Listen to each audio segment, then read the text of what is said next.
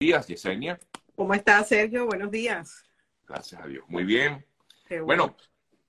Eh, Empezando con, noticias buenas, vamos a decirlo así, ¿no? Sí, vamos a empezar con, me imagino que tiene que ver con esta decisión tomada ayer por el juez de Texas, ¿no? Sí, sí, el juez federal, que de hecho es el que va eh, a decidir la audiencia eh, del día 25 o a presidir la audiencia del día 25 de abril, ayer determinó no aprobar la medida cautelar. No significa que esto sea garantías de nada, básicamente, pero por lo menos vemos de que no hay una suspensión, es decir, las personas pueden continuar aplicando, las personas que están eh, esperando su aprobación, el proceso no se va a congelar en estos momentos, lo que definitivamente es un buen indicio eh, pensar en la probabilidad de que puede ser que el 25 no detengan el paro humanitario el 25 de abril o si lo haga. Todo depende de, ¿sabes?, del juez, a discreción de él, lo que él considere y si considera que los argumentos legales que se están alegando sean correctos, ¿no? Así es.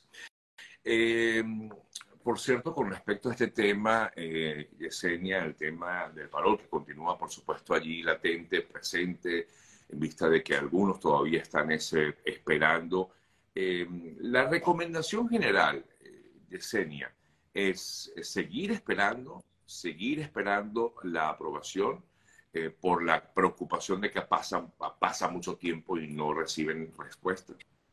La recomendación es esa, realmente no hay más nada que se pueda hacer, como lo he dicho en, otros live pasados, o sea, si las personas tienen información nueva que agregar, sobre todo desde el punto de vista de la financiero del sponsor o si el sponsor, he recibido incluso personas que dicen, ya mi sponsor no quiere continuar siendo mi sponsor, ¿qué tengo que hacer? Bueno, si tu sponsor ya no quiere seguir siendo tu sponsor, tú tienes que hacer una aplicación con un nuevo sponsor, ¿no? Eh, o el sponsor, por ejemplo, tiene mejores impuestos o eh, tiene mejores estados de cuentas bancarios, todo ese tipo de cosas, entonces eso puedes, puedes actualizar y una vez que eso actualice puedes llegar a tener como un boost, vamos a decirlo así, ¿no?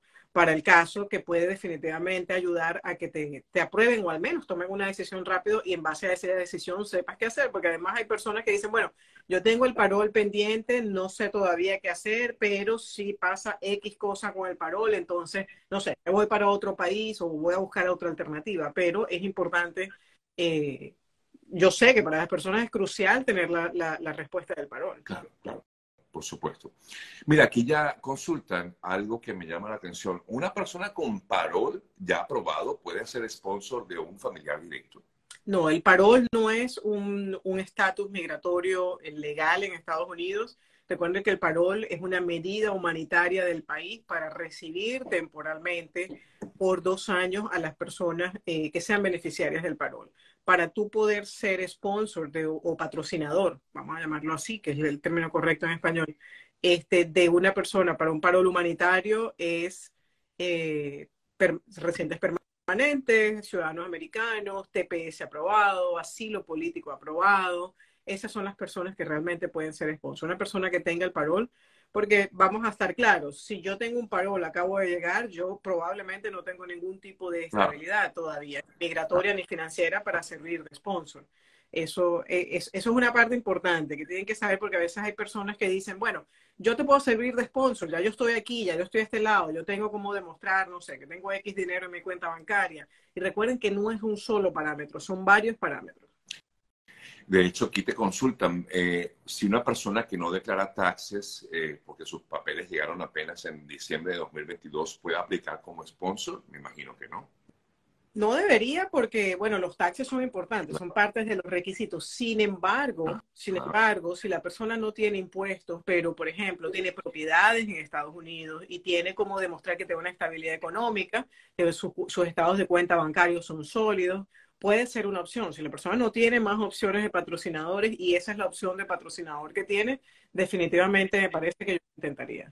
Si el beneficiario tiene algunos fondos en dólares, ¿esto ayudaría a complementar los ingresos del sponsor de consulta? No, realmente lo que se toma en cuenta es el patrocinador, ese sponsor, no se toma en cuenta el beneficiario. El beneficiario puede tener cualquier capacidad económica para allá, de hecho que con eso hay que tener un poco de cuidado, porque recuerden que esto es un parol humanitario. Se supone que es una persona que está en una medida casi extrema de necesidad de salir de su país porque tiene diferentes dificultades y esas dificultades no le están permitiendo continuar en su país. Si yo quiero eh, venir para acá como parol humanitario y yo por le mando inmigración, no sé, un estado de cuenta bancario con 3, 400 mil dólares, probablemente te va a decir, bueno, haz una visa de inversión, haz otro tipo de, proceso migratorio que te permita, no solamente en Estados Unidos, probablemente estar en otro país de una manera permanente, ¿no?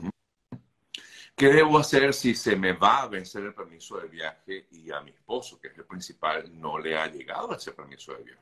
Yo continúo insistiendo, las personas que tienen el permiso de viaje, yo sé que esto es una decisión a veces difícil, y extremadamente personal, porque, bueno, uno quiere viajar con, con, sus seres queridos inmediatos, uno no quiere viajar solo y dejar a nadie atrás. Claro. Pero eh, si realmente las personas tienen una necesidad imperativa y tu permiso de viaje está cerca de, de expirar, yo te diría, váyanse a lo más práctico, es que salga el que tiene el permiso de viaje y espera la aprobación de tu esposo. Probablemente va a llegar en cualquier minuto, pero si te pones a esperar y expira, te va a tocar definitivamente. Entonces, eh, creo escuchar, no estoy muy empapada de ese tema, pero creo haber leído en algún lado que existe como una extensión a ese permiso de viaje. Sin embargo, eh, voy a leer un poco más sobre el tema, porque como les digo, el paro humanitario es, o por lo menos para estos países, es bastante nuevo.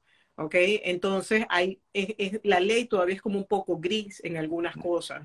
Y cuando la ley es gris en algo, a veces puedes tomar un camino y lo puedes hacer y puedes tener éxito, o puedes tomar el mismo camino y no tener necesariamente éxito. Yo le recomiendo a la persona que tiene el permiso de viaje eh, eh, aprobado, si ya está cerca, se te va a vencer en dos, tres semanas y realmente ustedes tienen la necesidad de hacer uso de ese, de ese parol humanitario, salgan y haz el uso del parol humanitario y luego cuando tu esposo esté aprobado, bueno, lo esperas aquí pero no corras riesgos ¿no? innecesarios.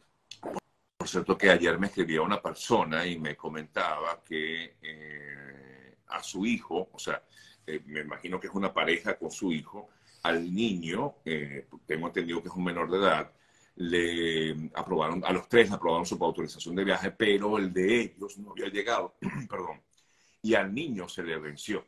Entonces, eh, se le venció el tiempo, el lapso establecido.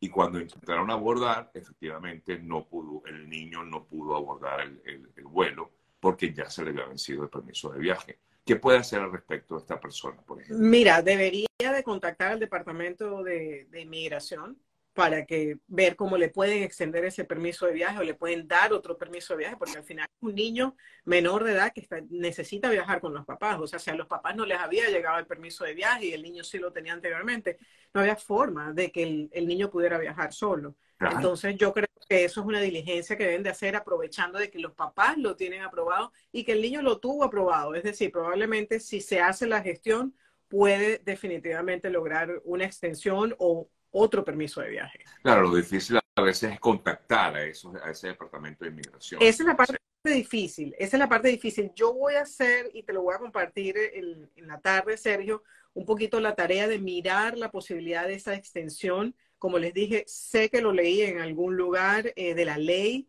pero no tengo claro exactamente cuál es el, proceso en lo que lo tenga, porque no me gusta decir una cosa, sí, sí, sí. ¿entiendes? Sin, sin las bases, este, y se las informaré para que hagan los pasos en el caso de que eso suceda. ¿no? Gaby te consulta, mi patrocinador intentó cargar los nuevos estados de cuenta y sus eh, taxes, sus nuevos taxes y no pudo. La aplicación no le permitió. ¿Por qué cree que pueda haber sucedido esto? Mira, eh, a, veces, a veces la aplicación está en mantenimiento, a veces las aplicaciones eh, tienes que salirte completamente, cerrar todo y volver a abrir y volver a hacer login y volver a entrar. O sea, puede pasar mil cosas. A veces, incluso no hace mucho estuvo eh, el, las personas que tenían cuentas internas con inmigración, les estaba apareciendo un mensaje que decía que inmigración no le podía dar un estatus de su caso. Este, y muchas personas me escribieron como con mucho pánico, que está pasando algo, no me pueden dar, no es nada, sencillamente a veces el Departamento de Inmigración está haciendo cambios o puede pasar cualquier cosa que eso les aparezca allí. Entonces yo les recomiendo cerrar todo completamente, hacer logout y volver a entrar. Si todavía no ha sido aprobada, aprobado mi sponsor, ¿podría aplicar de nuevo con otro? Es decir, dos aplicaciones con sponsors distintos. Pues, puedes hacerlo, puedes tener dos sponsors distintos. Al final del día, recuerden que la, aplicación es del sponsor para ese beneficiario. Si tienes un patrocinador diferente, puedes intentarlo y bueno, tal vez tienes más suerte y te sale más rápido, ¿no? Te cambian el tema, te preguntan es cuánto tiempo está tomando para llegar al permiso de trabajo. Llegué en enero y todavía no he recibido respuesta. Pues mira, los permisos de trabajo, eso es bastante irregular. Eso no hay forma de tener como, como una medida clara. Yo tengo permisos de trabajo que hemos aplicado y a los 30 días tenemos el permiso de trabajo, 40 días, pero también tenemos permisos de trabajo que se demoran mucho más tiempo.